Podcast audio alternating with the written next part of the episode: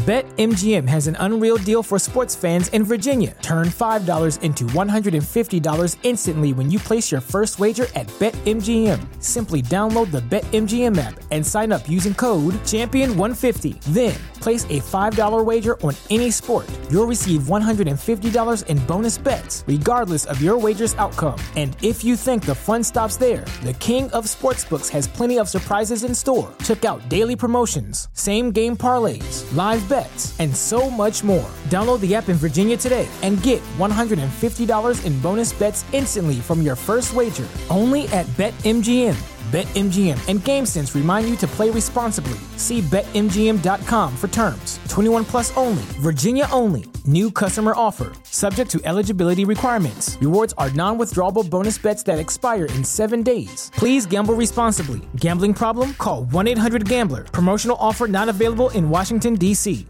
¿No se merece tu familia lo mejor? Entonces, ¿por qué no los mejores huevos? Ahora, Egglands Best están disponibles en deliciosas opciones. Huevos clásicos, de gallina libre de jaula y orgánicos de Egglands, que ofrecen un sabor más delicioso y fresco de granja que le encantará a tu familia. En comparación con los huevos ordinarios, Egglands Best contiene la mejor nutrición como 6 veces más vitamina D, 10 veces más vitamina E y el doble de omega 3 y B12. Solo Egglands Best. Mejor sabor, mejor nutrición, mejores huevos. Visita egglandsbest.com para más información.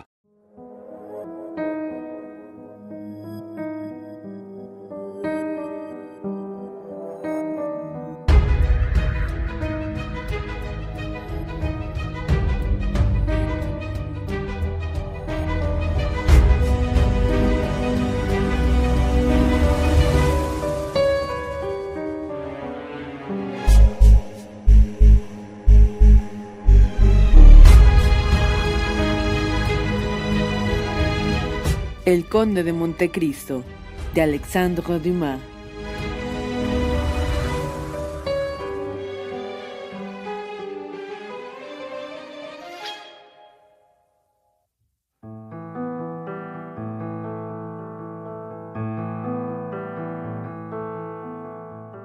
Capítulo 14. El preso furioso y el preso loco. Al cabo de un año aproximadamente después de la vuelta de Luis XVIII, el inspector general de cárceles efectuó una visita a las del reino. Desde su calabozo, Dantes percibía el rumor de los preparativos que se hacían en el castillo, y no por el alboroto que ocasionaban, aunque no era grande, sino porque los presos oyen en el silencio de la noche hasta la araña que teje su tela, hasta la caída periódica de la gota de agua que tarda una hora en filtrarse por el techo de su calabozo, y adivinó que algo nuevo sucedía en el mundo de los vivos. Hacía tanto tiempo que le habían encerrado en una tumba que podía muy bien tenerse por muerto. En efecto, el inspector iba visitando una tras otra las prisiones, calabozos y subterráneos. A muchos presos interrogaba, particularmente aquellos cuya dulzura o estupidez los hacía recomendables a la benevolencia de la administración. Sus preguntas se redujeron a cómo estaban alimentados y qué reclamaciones tenían que hacer a su autoridad. Todos convinieron unánimemente en que la comida era detestable y pedían la libertad. El inspector les preguntó entonces si tenían otra cosa que decirle. Su respuesta fue un ademán de cabeza. ¿Qué otra cosa que la libertad pueden pedir los presos? El inspector se volvió sonriendo y dijo al gobernador del castillo No sé para qué nos obligan a estas visitas inútiles. Quien ve a un preso los ve a todos, siempre lo mismo. Todos están mal alimentados y son inocentes por añadidura. ¿Hay algunos más? Sí, tenemos los peligrosos y los dementes que están en los subterráneos. Vamos, dijo el inspector con aire de aburrimiento. Cumplamos nuestra obligación en regla. Bajemos a los subterráneos. Aguarde por lo menos a que vayan a buscar dos hombres, respondió el gobernador. Que los presos, sea por hastío de la vida, sea para hacerse condenar a muerte, intentan tal vez crímenes desesperados, y podría ser víctima de alguno. Tome pues sus precauciones, dijo el inspector. En efecto, enviaron a buscar dos soldados y comenzaron a bajar una escalera, tan empinada, tan infecta y tan húmeda, que el olfato y la respiración se lastimaban a la par. Oh. ¿Quién diablos habita este calabozo? dijo el inspector a la mitad del camino. Un conspirador de los más temibles. Nos lo han recomendado particularmente como hombre capaz de cualquier cosa. ¿Estás solo? Sí. ¿Y cuánto tiempo hace? Un año con corta diferencia. ¿Y desde su entrada en el castillo está en el subterráneo? No, señor, sino desde que quiso matar al llavero encargado de traerle la comida. ¿Ha querido matar al llavero? Sí, señor. A ese mismo que nos viene alumbrando. ¿No es cierto, Antonio? le preguntó el gobernador. Como lo oye, señor, respondió el llavero. ¿Está loco este hombre? Peor que loco, es el diablo. ¿Quiere que demos cuenta de la superioridad? preguntó el inspector al gobernador. Es inútil, bastante castigado está. Ya raya en la locura y según la experiencia que nuestras observaciones nos dan, dentro de un año estará completamente loco. Mejor para él, dijo el inspector, pues sufrirá menos. Como se ve, era este inspector un hombre muy humano y digno del filantrópico empleo que gozaba. Tiene razón, caballero, repuso el gobernador, y su reflexión da a entender que ha estudiado la materia a fondo. En otro subterráneo que está separado a este, unos veinte pies, y al cual se desciende por otra escalera, tenemos a un viejo abate, jefe del partido de Italia y Nilo Tempore, preso aquí desde 1811. Desde fines de 1813 se le ha trastornado la cabeza y ya nadie le podría reconocer físicamente. Antes lloraba, ahora ríe, antes enflaquecía, ahora engorda, Quiere verle antes que a este. Su locura es divertida y le aseguro que no le entristecerá. A uno y otro veré, respondió el inspector. Hagamos las cosas como se deben hacer. Era esta la primera vez que el inspector hacía una visita de cárceles, por lo que deseaba dar a sus jefes buena idea de sí. Entremos pues en este, dijo. Bien, respondió el gobernador, haciendo una señal llavero, el cual abrió la puerta. Al rechinar de las macizas cerraduras, al rumor de los pesados cerrojos, Que estaba acurrucado en un rincón del calabozo, recreándose deleitosamente en el exiguo rayo de luz que penetraba por un tragaluz con gruesísimos barrotes, Dantes, repetimos, levantó la cabeza. Viendo a un desconocido alumbrado por dos llaveros que llevaban antorchas encendidas, custodiado por dos soldados y respetado por el gobernador de tal manera que le hablaba con el sombrero en la mano, comprendió Dantes el objeto de su visita y viendo en fin que se le presentaba coyuntura de hablar a una autoridad superior, saltó hacia él con las manos en actitud de súplica. Los soldados calaron bayoneta, temiendo que el preso se dirigiese al inspector con malas intenciones. Este retrocedió un paso asustado. Dantes comprendió que le habían pintado a sus ojos como hombre temible. Procuró entonces poner en su mirada cuanto de humildad y mansedumbre hay en el corazón humano, y con una elocuencia piadosa que admiró a todos los circunstantes, trató de conmover al recién llegado. Escuchó hasta el fin el inspector el discurso de Dantes y volviéndose al gobernador le dijo en voz baja Ya va haciéndose humano y los sentimientos dulces empiezan a dominarle. Observe cómo el temor obra en él su efecto. Retrocedió ante las bayonetas y el loco no retrocede ante peligro alguno. Sobre este síntoma he hecho ya en Charenton observaciones muy curiosas. Después volviéndose al preso. En resumen, le dijo, ¿qué pide? Pido que me digan el crimen que he cometido, que se nombren jueces, que se me juzgue, que se me fusile si soy culpable, pero que me pongan en libertad si soy inocente. ¿Come bien? le preguntó el inspector. Sí, yo lo creo. No lo sé, pero eso importa poco. Lo que debe importar no solamente a mí, pobre preso, sino a todos los que se ocupan de hacer justicia, y sobre todo al rey que nos manda, es que el inocente no sea víctima de una delación infame, y no muere entre cerrojos maldiciendo a sus verdugos. Qué humilde está hoy, le dijo el gobernador. No siempre sucede lo mismo. De otra manera hablaba el día que quiso asesinar a su guardián. Es verdad, señor, respondió Dantes, y por ello pido humildemente perdón a este hombre que ha sido siempre bondadoso conmigo. Pero ¿qué quiere? Yo estaba loco, yo estaba furioso. ¿Y ahora ya no lo está? No, señor, porque la prisión me doma, me anonada. Hace tanto tiempo que estoy aquí. Mucho tiempo. ¿En qué época le detuvieron? El 28 de febrero de 1815 a las 2 de la tarde.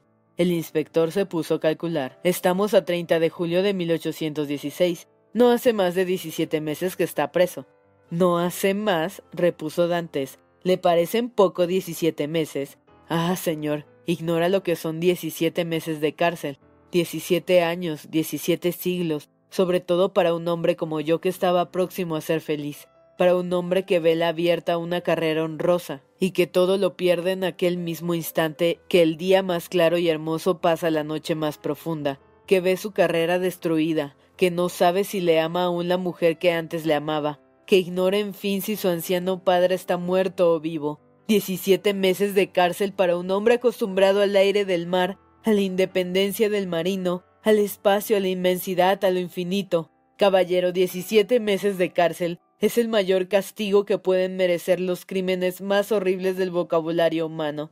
Compadézcase de mí, caballero, y pida para mí no indulgencia, sino rigor, no indulto, sino justicia. Justicia, señor, yo no pido más que justicia. ¿Quién se la niega a un preso? Está bien, ya veremos, dijo el inspector, y volviéndose hacia su acompañante, le dijo En verdad me da lástima este pobre diablo. Luego me enseñará el libro de registro de su partida. Con mucho gusto, respondió el gobernador, pero creo que hallará notas tremendas contra él. Caballero, prosiguió Edmundo, bien sé que usted no puede hacerme salir de aquí por su propia decisión, pero puede transmitir mi súplica a la autoridad, provocar una requisitoria, hacer en fin que se me juzgue. Justicia es todo lo que pido. Sepa yo al menos de qué crimen se me acusa y qué castigo se me sentencia. La incertidumbre es el peor de todos los suplicios. Cuénteme, pues, detalles del asunto, dijo el inspector. Señor, exclamó Dantes, por su voz comprendo que está conmovido. Señor, dígame que tenga esperanza. No puedo decírselo, respondió el inspector, sino solamente prometerle examinar su causa. Oh, entonces, caballero, estoy libre, me he salvado. ¿Quién le mandó a detener? preguntó el inspector. El señor de Villefort, respondió Edmundo Dantes. Véale y entiéndase con él. Desde hace un año que el señor de Villefort no está en Marsella, sino en Tolosa. Ah, no me extraña, balbuceó Dantes. He perdido a mi único protector. ¿Tenía el señor de Villefort algún motivo para estar resentido con usted? No, señor. Antes, al contrario, fue muy bondadoso conmigo. ¿Podré fiarme de las notas que haya dejado escritas sobre usted o que me proporcione él mismo? Sí, señor. Pues bien, tenga esperanza. Dantes cayó de rodillas levantando las manos al cielo y recomendándole en una oración a aquel hombre que había bajado a su calabozo como el Salvador a sacar almas del infierno. La puerta se volvió a cerrar, pero la esperanza que acompañaba al inspector se quedó encerrada en el calabozo de Dantes. ¿Quiere ver ahora el libro de registro? dijo el gobernador. O bajamos antes al calabozo del abate. Acabemos la visita, respondió el inspector. Si volviese a salir al aire libre, quizá no tendría valor para acabarla. Este preso no es por el estilo del otro, que su locura entristece menos que la razón de su vecino. ¿Cuál es su locura? Oh, muy extraña. Se cree poseedor de un tesoro inmenso. El primer año ofreció al gobierno un millón si se le ponía en libertad. El segundo año le ofreció dos millones. El tercero tres y así progresivamente. Ahora está en el quinto año. Es probable que le pida una entrevista y le ofrezca cinco millones. Manía rara es, en efecto, dijo el inspector. ¿Y cómo se llama ese millonario? El abate Faria. Número 27, dijo el inspector. Aquí es. Abra, Antonio. El llavero obedeció, con lo que pudo el inspector pasear su mirada curiosa por el calabozo del abate loco, que así solían llamar a aquel preso. En mitad de la instancia, dentro de un círculo trazado en el suelo con un pedazo de yeso de la pared, se veía agazapado un hombre casi desnudo, tan roto estaba su traje. Se ocupaba en aquellos momentos en hacer dentro del círculo líneas geométricas muy bien trazadas y parecía tan preocupado con su problema como Arquímedes cuando le mató el soldado de Marcelo. Ni siquiera pestañeó el rumor de la puerta que se abría, ni dio muestra alguna de sorpresa cuando el resplandor de las antorchas iluminó con desusado brillo el húmedo suelo en que trabajaba. Se volvió entonces y vio con gran sorpresa la numerosa comitiva que acababa de entrar en su calabozo. Acto continuo, se puso en pie y tomó un cobertor que yacía a los pies de su miserable lecho para envolverse y recibir con mayor decencia a los recién venidos. ¿Qué es lo que pide? le dijo el inspector sin alterar la fórmula. Yo, caballero, no pido nada, respondió el abate como admirado. Sin duda no me comprende, dijo el inspector. Yo soy un delegado del gobierno para visitar las cárceles y atender las reclamaciones de los presos. Oh, entonces es otra cosa, caballero, exclamó vivamente el abate. Espero que vamos a entendernos. ¿Lo ve? dijo el gobernador por lo bajo. El principio no le indica que va a parar a lo que yo decía. Caballero, prosiguió el preso, yo soy el abate Faria natural de Roma. A los veinte años era secretario del cardenal Rospigliosi, sin saber por qué me detuvieron a principios de 1811 y desde entonces suplico vanamente mi libertad a las autoridades italianas y francesas. A las autoridades italianas y francesas. ¿Por qué a las francesas? le preguntó el gobernador. Porque me prendieron en Piombino y supongo que como Milán y Florencia Piombino será actualmente capital de un departamento francés. El inspector y el gobernador se miraron sonriendo. Sabe, amigo mío, le dijo el inspector, que no son muy frescas sus noticias de Italia. Datan del día en que fui preso, caballero, repuso el abate Faria. Y como su majestad el emperador había creado el reino de Roma para el hijo que el cielo acababa de darle, supongo que siguiendo el curso de sus conquistas, haya realizado el sueño de Maquiavelo y de César Borgia, que era hacer de Italia entera un solo y único reino. Caballero, dijo el inspector, la Providencia, por fortuna, ha modificado ese gigantesco plan de que parece partidario tan ardiente. Ese es el único medio de hacer de Italia un Estado fuerte, independiente y feliz, respondió el abate. Puede ser, repuso el inspector, pero yo no he venido a estudiar un curso de política ultramontana, sino preguntarle, como ya lo hice, si tiene algo que reclamar sobre su habitación, trato y comida. La comida es igual a la de todas las cárceles, quiero decir, malísima, respondió el abate. La habitación, ya lo ve, húmeda e insalubre, aunque muy buena para calabozo. Pero no tratemos de eso, sino de revelaciones de la más alta importancia que tengo que hacer al gobierno. Ya va a su negocio, dijo en voz baja el gobernador al inspector.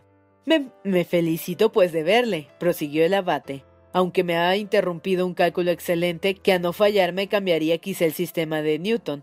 ¿Puede concederme una entrevista secreta? ¿Eh? ¿Qué le decía yo?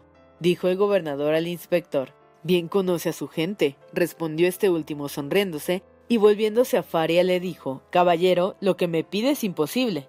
Sin embargo, y si se tratase, caballero, repuso el abate, de hacer ganar al gobierno una suma enorme, una suma de cinco millones. A fe mía que hasta la cantidad adivinó, dijo el inspector volviéndose otra vez hacia el gobernador. Vamos, prosiguió el abate, conociendo que el inspector iba a marcharse.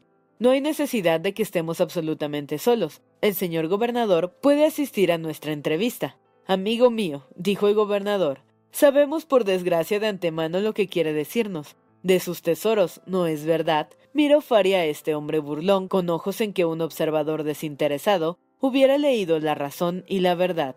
Sin duda alguna, le respondió. ¿De qué quiere que yo le hable sino de mis tesoros? Señor inspector, repuso el gobernador, puedo contarle esa historia también como el abate, porque hace cuatro o cinco años que no me habla de otra cosa. Eso demuestra, señor gobernador, dijo Faria, que es como aquellos de que habla la escritura, que tienen ojos y no ven, oídos y no oyen. Amigo, añadió el inspector, el gobierno es rico, y a Dios gracias no necesita de su dinero. Guárdelo pues para cuando salga de su encierro. Se dilataron los ojos del abate, y haciendo de la mano al inspector, le dijo Pero ¿y si no salgo nunca? ¿Y si contra toda justicia permanezco siempre en este calabozo? ¿Y si muero sin haber legado a nadie mi secreto? El tesoro se perderá. ¿No es preferible que lo poseamos el gobierno y yo? Le daré hasta seis millones y me contentaré con el resto si me pone en libertad. A fe mía, dijo a media voz el inspector. Habla con tal acento de convicción que se le creería no saber que está loco. No estoy loco, caballero, digo la verdad, repuso Faria, que con ese oído finísimo de los presos no perdió ni una sola palabra. El tesoro de que hablo existe ciertamente, y me comprometo a firmar con usted un tratado por el cual me llevará a donde yo designe. Se cavará en la tierra, y si yo miento, si no se encuentra nada, si estoy loco como dice, consentiré en volver al calabozo y en permanecer toda mi vida y esperar la muerte sin volver a pedir nada ni a usted ni a nadie. El gobernador se echó a reír. ¿Y está muy lejos el lugar de su tesoro? A cien leguas de aquí sobre poco más o menos. No está mal imaginado, dijo el gobernador. Si todos los presos se divirtiesen en pasear a sus guardias por un espacio de cien leguas, y si los guardias consintiesen en tales paseos, sería un magnífico motivo para que los presos tomaran las de Villadiego a la primera ocasión, que no dejaría de presentarse ciertamente en tan larga correría. Es un ardid muy gastado, dijo el inspector, ni siquiera tiene el mérito de la invención.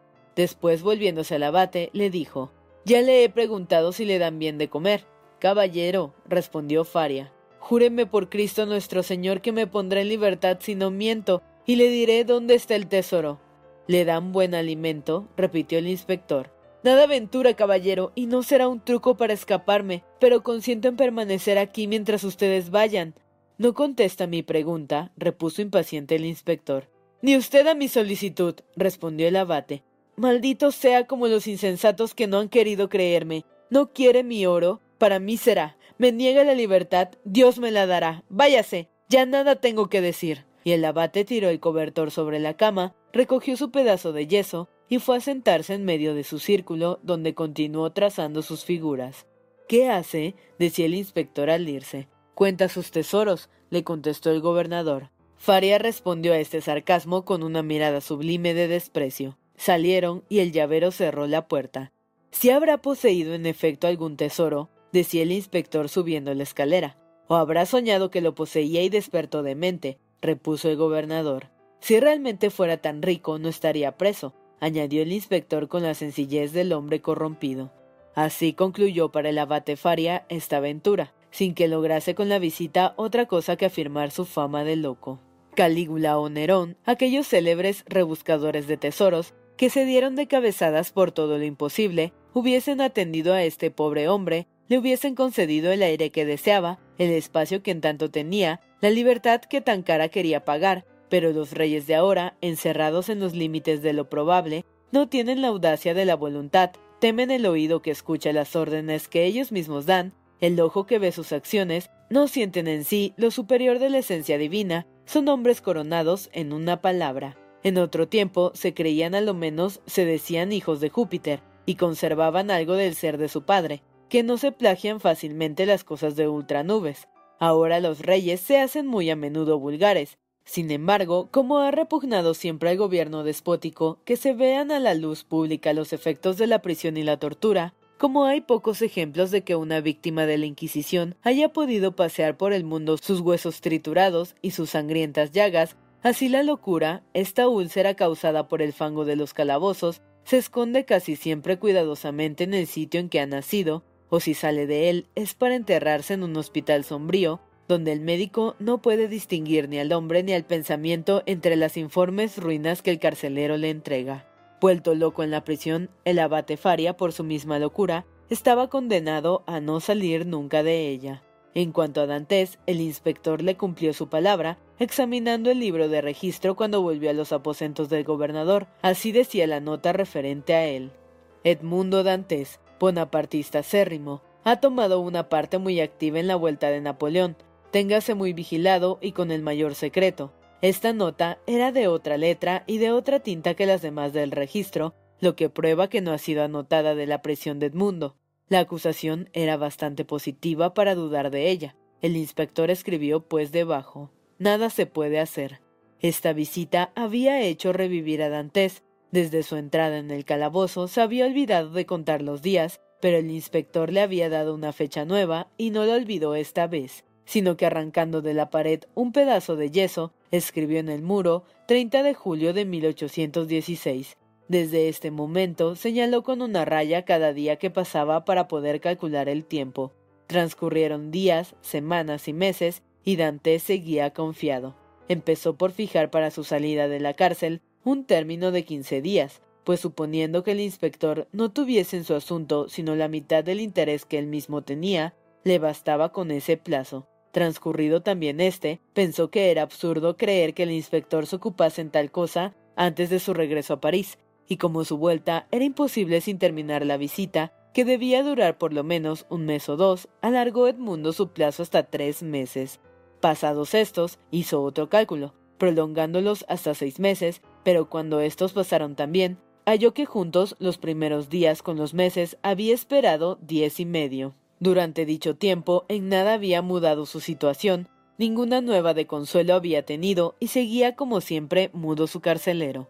Dantes empezó a dudar de sus sentimientos, a creer que lo que tomaba por un recuerdo no era sino una visión de su fantasía, y que aquel ángel consolador solamente había bajado a su calabozo en alas de un sueño. Al cabo de un año trasladaron al gobernador del castillo, obteniendo el antiguo mando de la fortaleza de Ham, a la que se llevó muchos de sus dependientes, entre ellos el carcelero de Edmundo.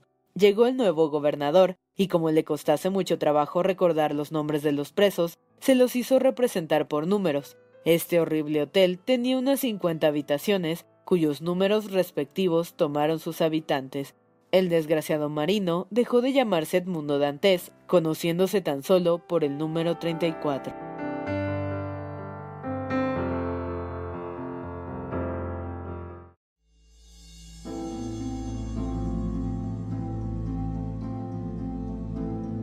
BetMGM has an unreal deal for sports fans in Virginia. Turn $5 into $150 instantly when you place your first wager at BetMGM. Simply download the BetMGM app and sign up using code Champion150. Then, place a $5 wager on any sport. You'll receive $150 in bonus bets, regardless of your wager's outcome. And if you think the fun stops there, the King of Sportsbooks has plenty of surprises in store. Check out daily promotions, same game parlays, live bets, and so much more. Download the app in Virginia today and get $150 in bonus bets instantly from your first wager only at BetMGM. BetMGM and GameSense remind you to play responsibly. See BetMGM.com for terms. 21 plus only, Virginia only. New customer offer, subject to eligibility requirements. Rewards are non withdrawable bonus bets that expire in seven days. Please gamble responsibly. Gambling problem? Call 1 800 Gambler. Promotional offer not available in Washington, D.C.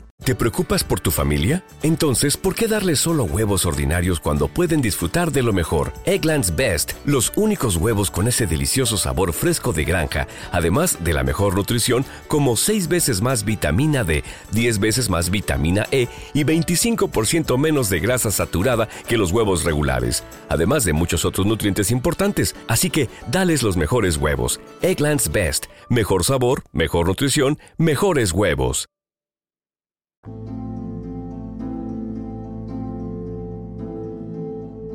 Capítulo 15. El número 34 y el número 27.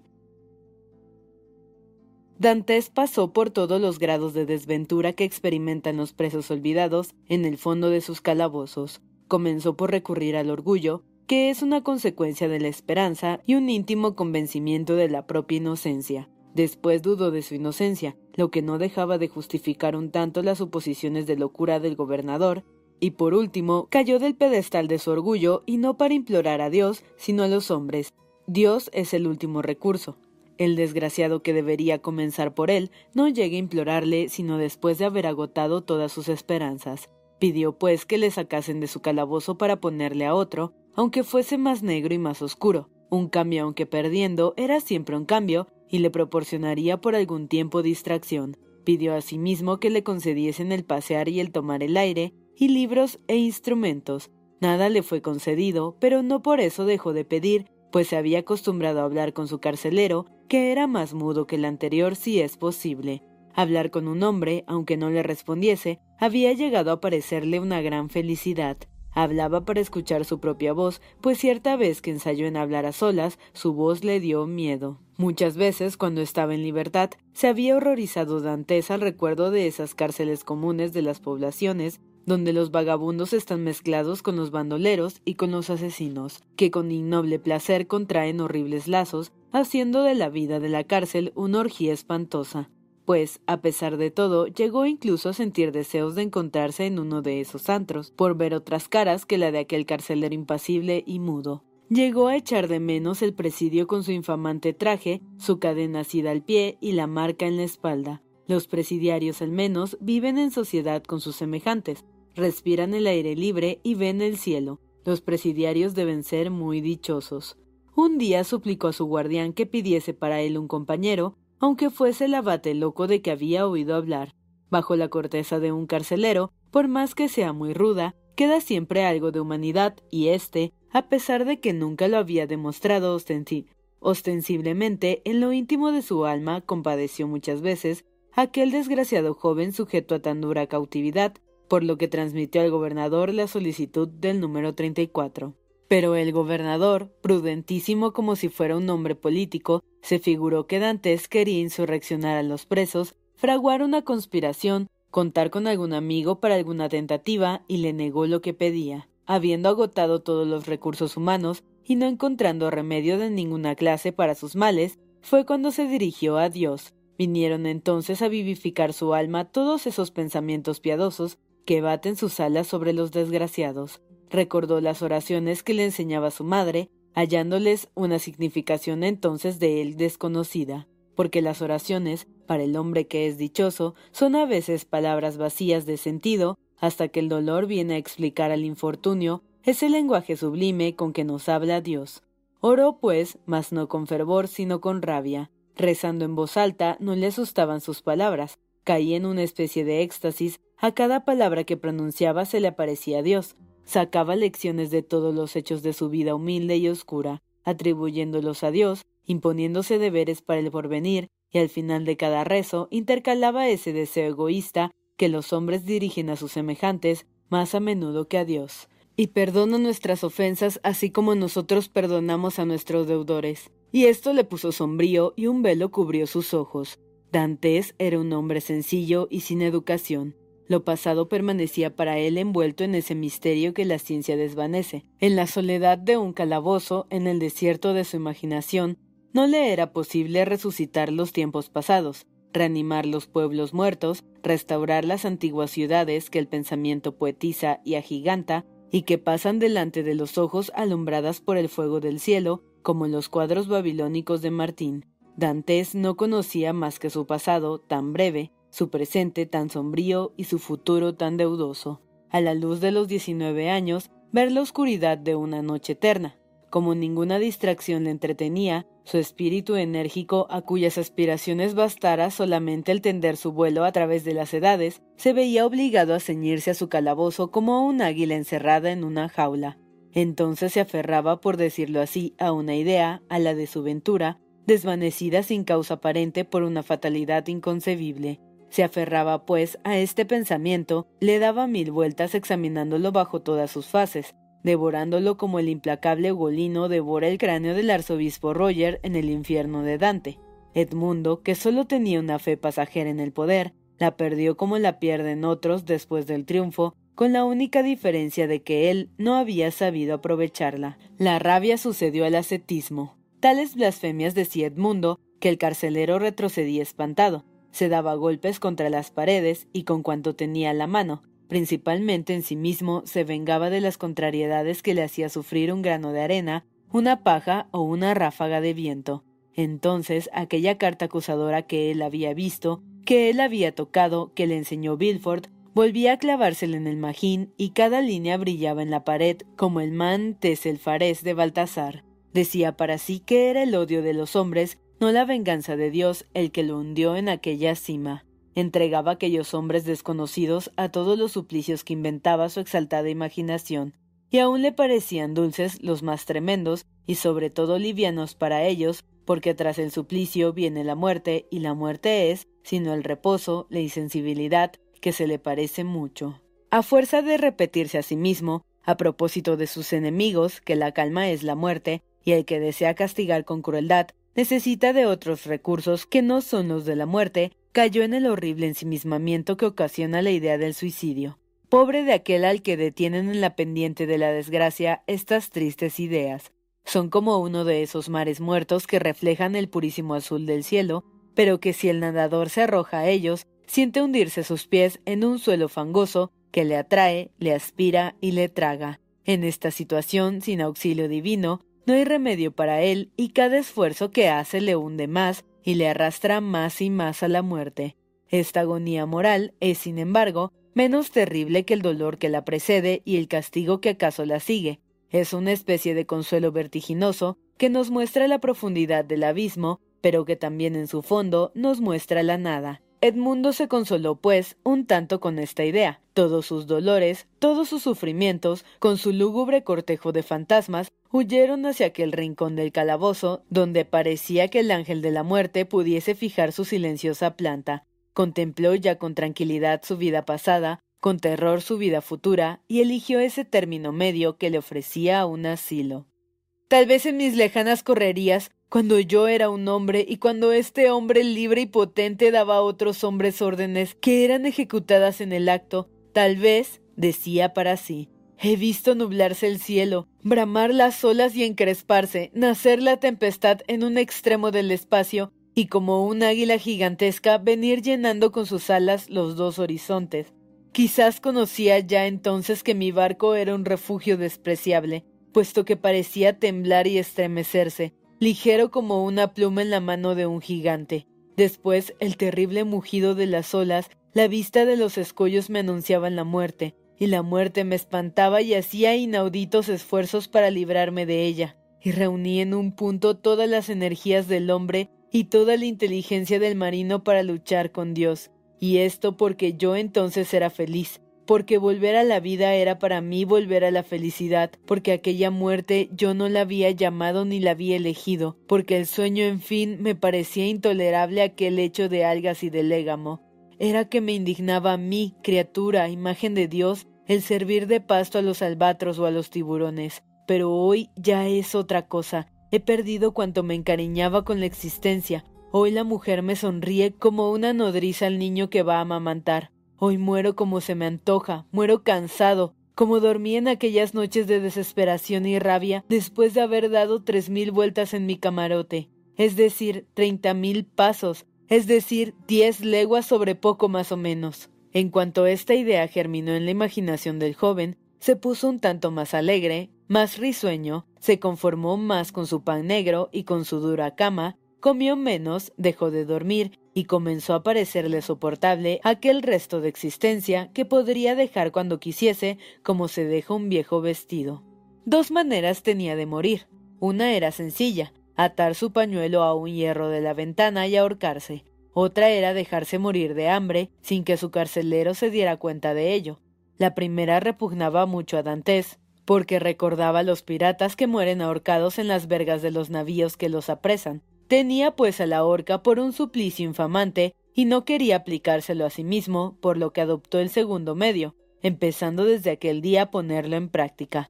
Cerca de cuatro años habían transcurrido en las alternativas que hemos referido. A fines del segundo dejó de contar los días y había vuelto a esa ignorancia del tiempo de que le sacara en otra época el inspector. Habiendo dicho Dantes quiero morir, y habiendo elegido hasta la muerte que se daría, lo calculó bien todo y por temor de arrepentirse hizo juramento consigo mismo de morir de aquella manera. Cuando me traigan las provisiones las tiraré por la ventana, se decía, y aparentaré que las he comido. Lo hizo como se lo había prometido. Dos veces cada día tiraba su comida por la ventanilla con reja, que apenas le dejaba ver el cielo, primeramente con alegría, después con reflexión y por último con pesar. Para fortalecerse en tan horrible lucha, necesitaba recordarse a cada instante el juramento que se había hecho. Aquella comida que otras veces le repugnaba, gracias al aguijón del hambre, le parecía tentadora a la vista, exquisita al olfato, y más de una vez pasó horas enteras con la cazuela en las manos, contemplando fijamente, iba a cesar para él. Le hizo figurarse que Dios se compadecía al fin de aquella carne nauseabunda, aquel pescado podrido y aquel pan negro de sus sufrimientos. Dominaba aún en él los postreros instintos de la vida, su calabozo de sus amigos, alguno de sus seres amados, en quien tantas veces le parecía entonces menos sombrío y su situación menos desesperada. Pensó, siempre que pensaba, no se ocuparía de él en aquellos momentos. Todavía era joven, puesto que debía contar veinticinco o veintiséis años, y le quedaban con corta diferencia cincuenta que vivir, o sea, el doble de lo que había vivido. Pero no, sin duda Edmundo se engañaba. Aquello no era más que una de esas visiones fantásticas que se forjan a las puertas de los lamentos y no trataría de disminuir la distancia que los separaba. Durante este tiempo, ¿cuántos acontecimientos podrían abrir las murallas del castillo de If y romper las puertas y volverle a la libertad? Entonces aproximaba a su boca aquella comida que, tanta lo voluntario, apartaba el punto con mano firme pues con el recuerdo de su juramento, esta generosa naturaleza temía despreciarse a sí mismo si lo quebrantaba. Riguroso e implacable consigo mismo, gastó pues el asomo de existencia que le quedaba, llegando un día en que no tuvo fuerzas para levantarse a arrojar la comida. Al día siguiente ya no veía y oía con mucha dificultad. El carcelero creyó que estaba enfermo de gravedad, y Edmundo confió ya en su muerte próxima. Así pasó todo el día, Cierto aturdimiento vago empezaba a apoderarse de él. Ya se habían adormecido las convulsiones nerviosas de su estómago, se habían calmado los ardores de su sed. Al cerrar los ojos, veía una multitud de resplandores brillantes, como esos fuegos fatuos que oscilan por la noche a flor de los terrenos fangosos. Era el escrúpulo de ese ignoto país que se llama la muerte. De repente, a las nueve de aquella misma noche, oyó en la pared en que se apoyaba su cama un ruido sordo y lento. Venían tantos animales inmundos a hacer ruido por aquel lado que poco a poco se había acostumbrado Dantes a no despertar siquiera de sus sueños por cosa tan común allí. Pero esta vez, ya que la abstinencia tuviese exaltado sus sentidos, ya que fuese el ruido en efecto extraordinario, o ya porque en los momentos supremos todo tiene importancia, Edmundo levantó la cabeza para oír mejor. Era una especie de frotamiento acompasado que parecía por venir de unas enormes uñas o de unos dientes fortísimos, o en fin, de un instrumento que chocara con la piedra. Aunque debilitada en la imaginación del joven, huyó al punto esta idea falaz, fija constantemente en la de todo preso, la libertad, la ocasión en que escuchaba aquel ruido, justamente cuando todo ruido muere. El ruido seguía oyéndose, sin embargo, y duró hasta tres horas, poco más o menos, terminando en una especie de roce como el arrastrar una cosa. Horas más tarde se repitió más fuerte y más cercano. Empezaba Edmundo a interesarse en aquel trabajo que le hacía compañía cuando entró el carcelero. Habían pasado ocho días desde que decidió morir y cuatro desde que empezó a poner en práctica su proyecto, y en todo este tiempo no había Edmundo dirigido la palabra a aquel hombre ni respondido a las que él le dirigía preguntándole por su enfermedad, sino que por el contrario, siempre se volvía del otro lado cuando el carcelero le contemplaba atentamente. Mas hoy podía el carcelero oír aquel sordo ruido y alarmarse, y destruir acaso aquel yo no sé qué de esperanza cuya idea deleitaba los últimos momentos de Dantes. El carcelero le traía el almuerzo y Edmundo se incorporó en su cama y ahuecando la voz se puso a hablar de todas las cosas posibles de la mala calidad de su alimento, del frío que reinaba en el calabozo, maldiciendo y gruñendo para tener el derecho de gritar más fuertemente, y agotando la paciencia del carcelero, que precisamente aquel día había pedido para el preso enfermo caldo y pan tierno y le llevaba ambas cosas. Por fortuna creyó que Dantes deliraba y salió del calabozo poniendo el almuerzo en la mesilla coja donde lo solía dejar. Libre entonces Edmundo volvió a escuchar con deleite. El ruido era ya tan claro que el joven lo escuchaba sin trabajo alguno. No hay duda, exclamó para sí, puesto que a pesar de la luz del día prosigue ese ruido, lo ocasiona algún desdichado preso para escaparse. Oh, si yo estuviera con él, ¿cómo le ayudaría? De pronto, una nube sombría pasó eclipsando esta aurora de esperanza por aquella mente, solo habituada a la desgracia, y que no podía sin mucho trabajo volver a concebir la felicidad. Era pues la idea de que quizás aquel rumor lo ocasionaban algunos albañiles que se ocupasen por orden del gobernador en arreglar el calabozo. Fácil era cerciorarse, pero ¿cómo se atrevía a preguntarlo? Nada más fácil, repetimos, que esperar la llegada del carcelero, hacerle darse cuenta del ruido y observar la impresión que le causaba. Pero con esta nimia satisfacción de su curiosidad, no podría arriesgar intereses muy altos, por desgracia, la cabeza de Edmundo, como una campana vacía, estaba aturdida y tan débil que su cerebro, flotante como un vapor, no podía condensarse para concebir una idea. No vio más que un medio para dar fuerza a su reflexión y lucidez a su juicio. Volvió los ojos hacia el caldo, humeante aún, que el carcelero acababa de poner sobre la mesa, y levantándose como pudo, tomó la taza y bebió de un sorbo, sintiendo al punto un indecible bienestar y tuvo fuerzas para contenerse aunque ya había tomado el pan para comerlo. Pero el recuerdo de que muchos náufragos extenuados de hambre habían muerto por comer mucho de repente le hizo dejar el pan sobre la mesa y volver a acostarse. Edmundo ya no quería morir. Pronto sintió penetrar la luz en su cerebro. Sus ideas vagas e incomprensibles empezaban a reflejarse en ese espejo maravilloso cuya lucidez distingue al hombre del animal. Pudo pues pensar fortificando su pensamiento con raciocinio. Puedo hacer una prueba, dijo entonces para sí, pero sin comprometer a nadie. Si el ruido procede de un albañil, en cuanto yo golpee la pared cesará porque él intentará saber quién llama y por qué llama. Pero como será su trabajo, no solamente lícito sino obligatorio, al punto lo proseguirá. Si por el contrario es un preso, el ruido que yo haga debe sobresaltarle, y temiendo ser descubierto, abandonará su trabajo hasta la noche, cuando todos duerman en el castillo. Acto seguido volvió a levantarse Edmundo, y esta vez ni sus piernas vacilaban ni sus ojos se desvanecían.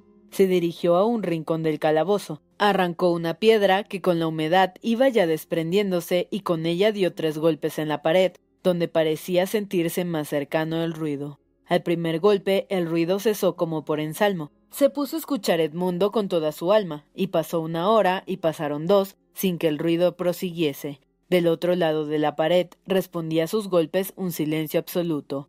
Lleno de esperanza, comió algunos bocados de pan. bebió unos sorbos de agua y gracias a la poderosa constitución de que le dotara la naturaleza, se halló poco más o menos como antes. Llegó la noche y no se oyó el ruido. Es un preso. exclamó Dantes con indecible júbilo. Desde entonces su cabeza fue un volcán y se hizo su vida violenta a fuerza de ser activa. Pasó la noche sin que él cerrara los ojos ni se oyera más el leve ruido. Con el alba llegó el carcelero a traer las provisiones. Edmundo había agotado las del día anterior y agotó también las nuevas, escuchando incesantemente aquel ruido que no continuaba, temiendo que no volviese a repetirse, andando al día diez o doce leguas en su calabozo, haciéndose la reja de hierro de la ventanilla para recobrar la elasticidad de sus miembros y disponiéndose en fin a luchar cuerpo a cuerpo con el porvenir, al igual que los gladiadores, que ejercitaban su cuerpo y lo frotaban con aceite antes de bajar a la arena. En los intervalos de esta febril actividad, escuchaba por si volvía el ruido, impacientándose con la prudencia de aquel preso, que no adivinaba que quien había interrumpido en sus tareas de libertad era otro preso que deseaba recobrarla tanto como él. Transcurrieron tres días, setenta y dos horas mortales contadas minuto por minuto. Al fin, una noche, cuando el carcelero acababa de hacerle su última visita, tenía Edmundo por centésima vez pegado el oído a la pared, y le pareció que un rumor imperceptible vibraba sordamente en su cabeza, puesta en contacto con la pared. Se apartó un poco para refrescar su cerebro exaltado, dio algunas vueltas por la habitación y volvió a colocarse en el mismo sitio. No había duda. Algo pasaba en el otro lado. El preso había reconocido lo arriesgado de su empresa y la proseguía de otro modo. Sin duda había sustituido el cincel por la palanca. Animado por este descubrimiento, Edmundo decidió ayudar a aquel obrero infatigable, empezando por apartar su cama, pues detrás de ella creía que sonaba el rumor. Buscó con los ojos un objeto que le sirviese para rascar la pared y arrancar una piedra de sus húmedos cimientos. No tenía cuchillo ni instrumento cortante alguno, sino solo los barrotes de la reja, y como más de una vez se había convencido de que era imposible arrancarlos, ni siquiera lo intentó. Todos sus muebles se reducían a la cama, una silla, una mesa, un jarro y un cántaro. La cama tenía los pies de hierro, pero los tenía unidos a las tablas con tornillos. Para poder arrancarlos necesitaba de un destornillador.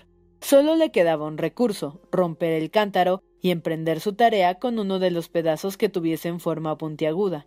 Dicho y hecho, dejó caer el cántaro al suelo, con lo que se hizo mil pedazos. Eligió dos o tres de los más agudos y los ocultó en su jergón, dejando los otros en el suelo. El romperse del cántaro era una cosa tan natural que no le daba cuidado alguno.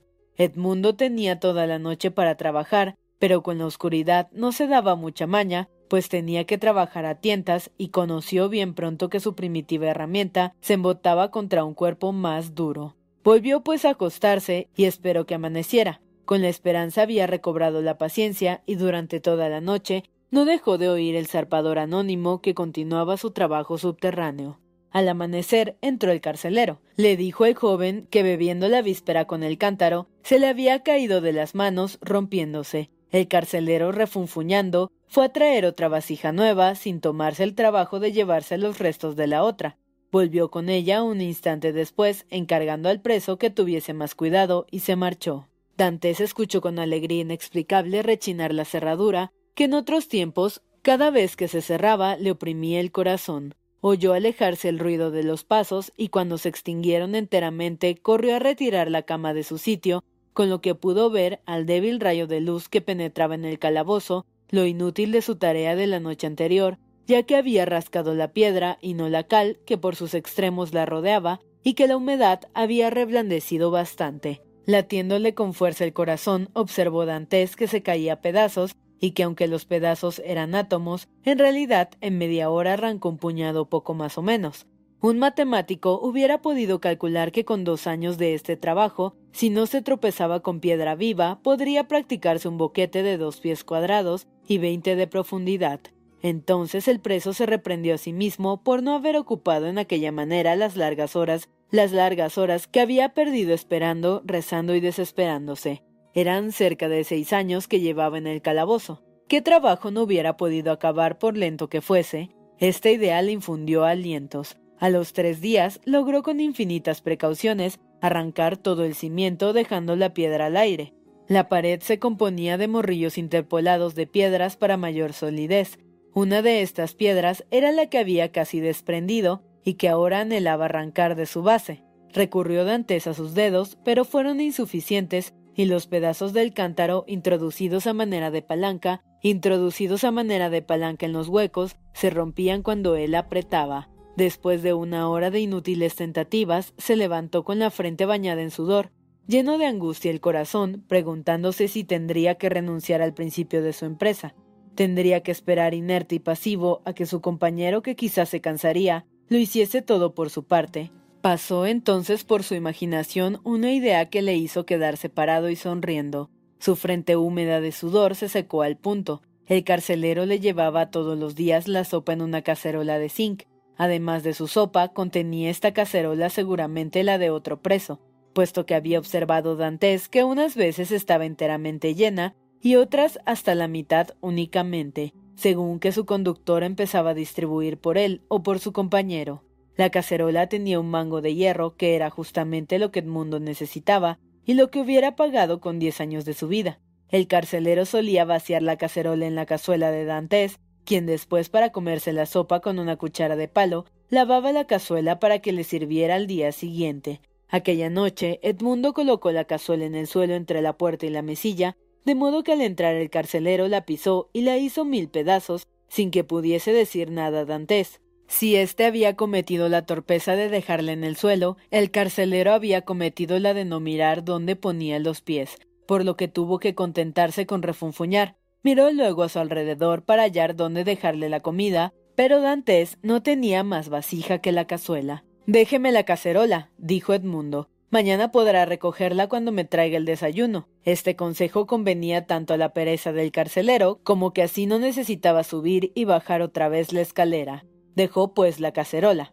Edmundo tembló de alegría, y comiendo esta vez a toda prisa la sopa y el resto de sus provisiones, que según costumbre de las cárceles se juntaban en una sola vasija, esperó más de una hora para cerciorarse de que el carcelero no volvería. Separó la cama de la pared, tomó la cacerola, e introduciendo el mango por la junta de piedra, se sirvió de él como de una palanca. Una ligera oscilación de la piedra le probó que su ensayo tenía buen resultado, al cabo de una hora, la piedra había salido de la pared, dejando un hueco como de un pie de diámetro. Recogió con cuidado toda la cal y la esparció en rincones del calabozo. Luego raspó el suelo con uno de los pedazos del cántaro y mezcló aquella cal con tierra negruzca, queriendo después aprovechar aquella noche en la que la casualidad, o mejor dicho, su sabia combinación le proveyera de tan precioso instrumento, siguió cavando con mucho afán. Al amanecer volvió a colocar la piedra en su agujero colocó también la cama en su sitio y se acostó.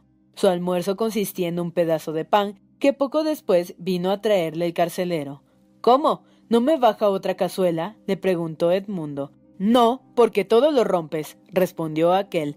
Has roto un cántaro y tenido la culpa de que yo rompiese la cazuela. Si todos los presos hiciesen tanto gasto como tú, el gobierno no podría soportarlo. Te dejaré la cacerola y en ella te echaré la sopa de hoy en adelante. ¿Acaso a ver si no la rompes? Dantes levantó los ojos al cielo y cruzó las manos debajo de su cobertor, porque aquel pedazo de hierro de que disponía ya a todas horas le inspiraba una gratitud al cielo más viva que la que le habían inspirado todas las venturas de su vida anterior. Había observado solamente que su compañero no trabajaba desde que él había comenzado su tarea, pero ni eso importaba ni era razón para desmayar. Si su compañero no llegaba hasta él, él llegaría hasta su compañero.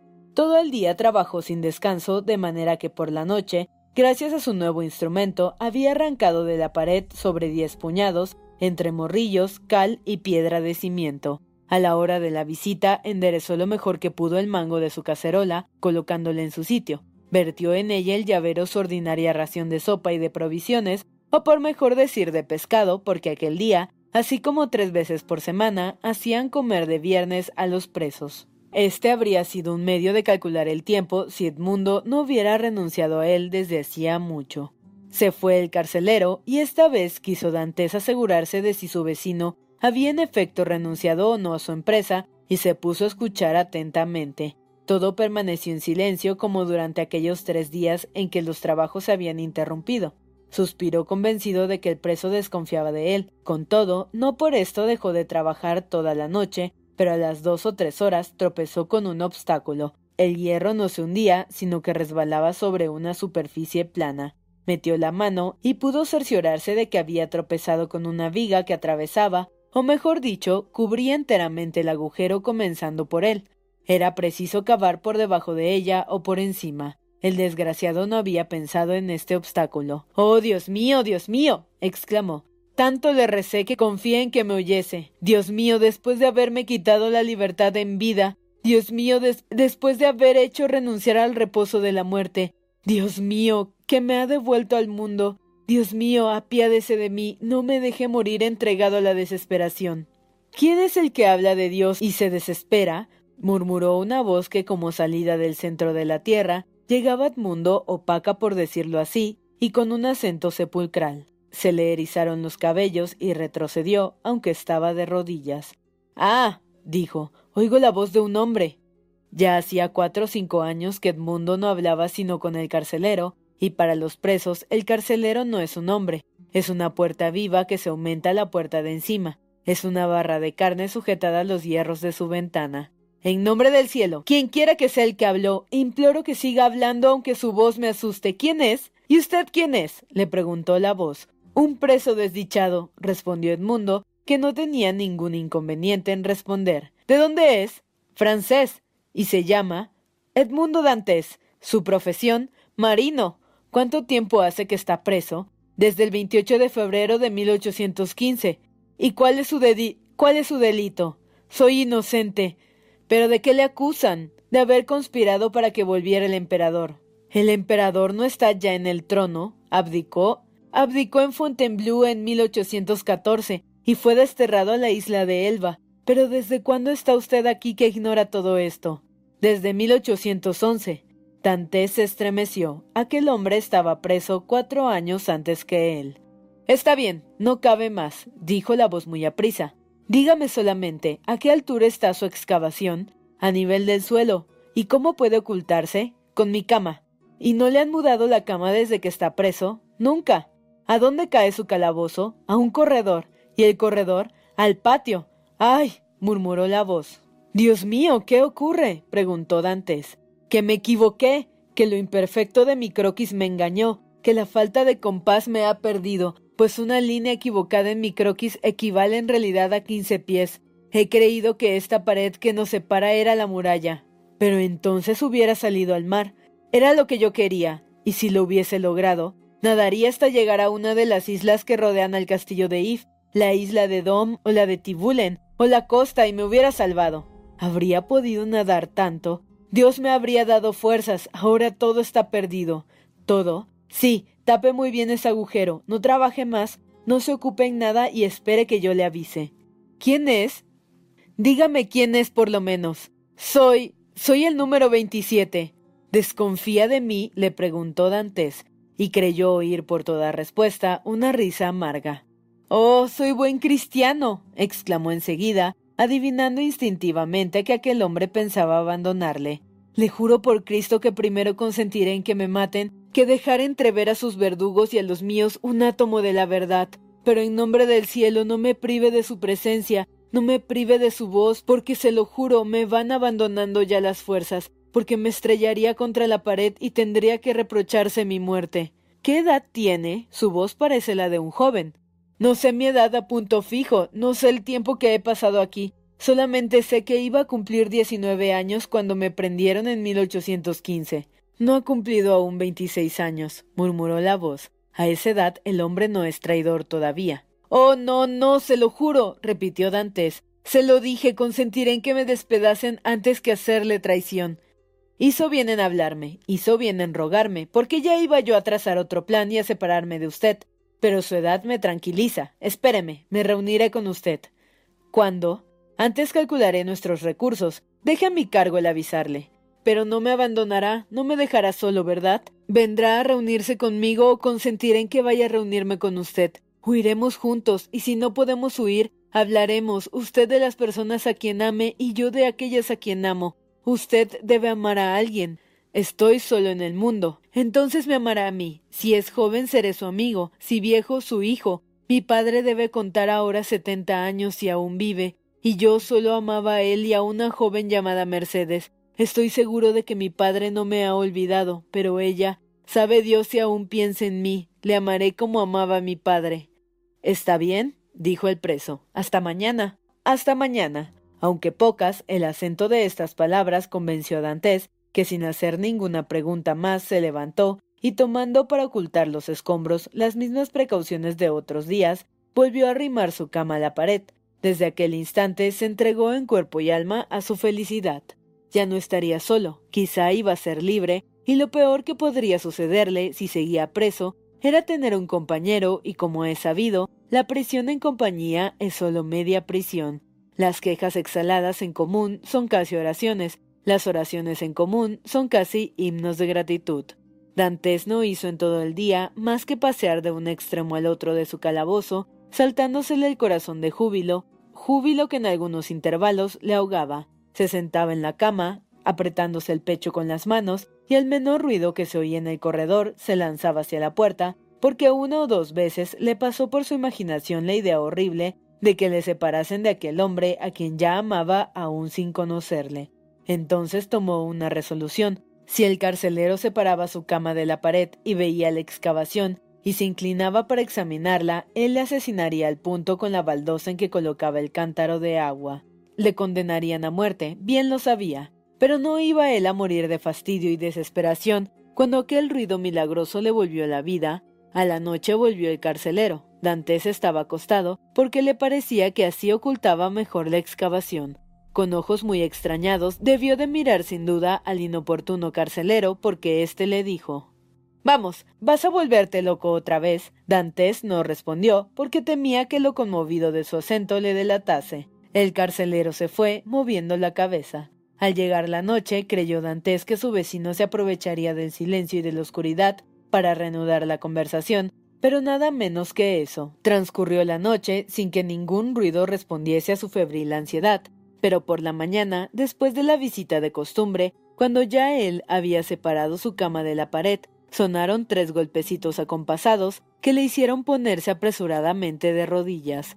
¿Es usted? dijo. Aquí estoy. ¿Se ha marchado ya el carcelero? preguntó la voz. Sí, no volverá hasta la noche, contestó Dantes. Tenemos doce horas a nuestra disposición. ¿Puedo, pues, trabajar? preguntó la voz. Sí, sí, al instante, al instante, se lo suplico. Y en el mismo momento la tierra en que apoyaba Dantes ambas manos, pues tenía la mitad del cuerpo metido en el agujero, vaciló como si le faltara la base. Se echó hacia atrás Dantes y una porción de tierra y piedras se precipitó por otro agujero que acababa de abrirse debajo del que había abierto él. Entonces, en el fondo de aquel lóbrego antro, cuya profundidad no podía calcularse a primera vista, apareció una cabeza, unos hombros y un hombre por último que salía con bastante agilidad.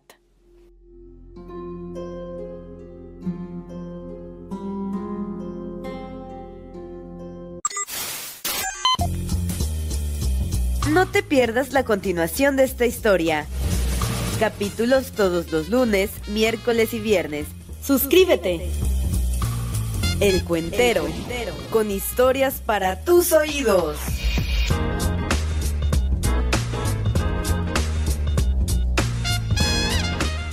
BetMGM has an unreal deal for sports fans in Virginia. Turn $5 into $150 instantly when you place your first wager at BetMGM. Simply download the BetMGM app and sign up using code Champion150. Then place a $5 wager on any sport. You'll receive $150 in bonus bets, regardless of your wager's outcome. And if you think the fun stops there, the King of Sportsbooks has plenty of surprises in store. Check out daily promotions, same game parlays, live bets, and so much more. Download the app in Virginia today and get $150 in bonus bets instantly from your first wager only at BetMGM. BetMGM and GameSense remind you to play responsibly. See BetMGM.com for terms. 21 plus only, Virginia only. New customer offer, subject to eligibility requirements. Rewards are non withdrawable bonus bets that expire in seven days. Please gamble responsibly. Gambling problem? Call 1 800 Gambler. Promotional offer not available in Washington, D.C.